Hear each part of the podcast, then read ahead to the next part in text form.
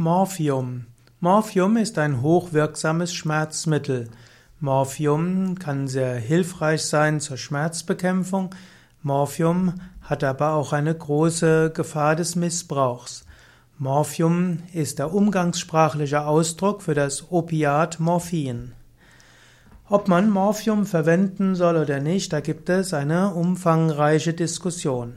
In Deutschland wird gerne gesagt, dass man häufiger Morphium verschreiben sollte, um Schmerzen zu verhindern. Es ist das Jahr 2017 und dann spricht man in Amerika von einer Morphium ja, und letztlich von einer Opiat-Problem.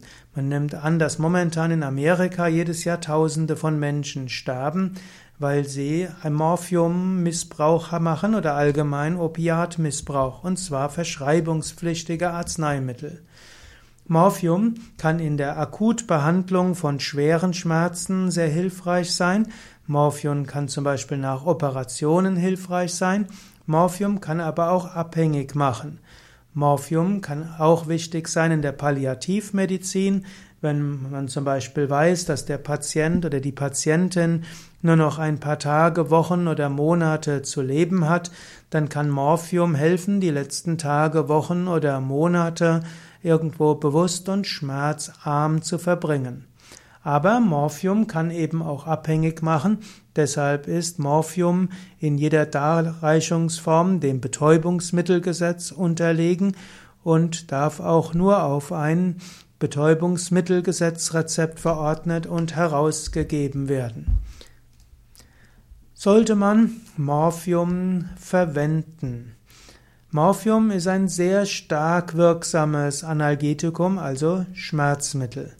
Man, es kann hilfreich sein, Morphium zu verwenden, zum Beispiel nach einer Operation oder nach einer vorüberge bei einer vorübergehenden Schmerzbehandlung. Allerdings ist die Wirkdauer von Morphium nur sehr kurz, also zwei bis vier Stunden. Außerdem hat Morphium eine gewisse euphorisierende Wirkung. Morphium wirkt aber auch auf das Atemzentrum, was bis zum Atemstillstand führen kann.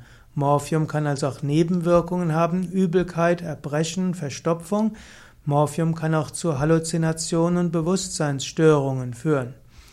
Morphium hm, kann vorübergehend auch bei starken Rückenschmerzen eingesetzt werden, aber eben nicht zu lange. Wer gesund ist, sollte vorsichtig sein mit Morphium und sollte versuchen, mit anderer Schmerztherapie die Schmerzen zu bekämpfen. Morphium also eignet sich bei gesunden Menschen eigentlich nur zur kurzfristigen Akutbehandlung. Das ist mindestens meine Meinung. Ansonsten sollte man eine multimodale Schmerztherapie einleiten. Und dazu können Entspannungstechniken sein, wie Tiefenentspannung im Yoga. Man kann außerdem Yogaübungen machen, meditieren, Atemübungen. Zusätzlich kann man Psychotherapie betreiben und schauen, welche Schmerztherapie zusätzlich hilfreich ist. Es gibt ja auch die Akupunktur und es gibt verschiedene andere Reiztherapie, die gegen Schmerzen hilfreich sind. Gerade in Amerika wird Morphium zu häufig verwendet. Morphium in der Palliativmedizin.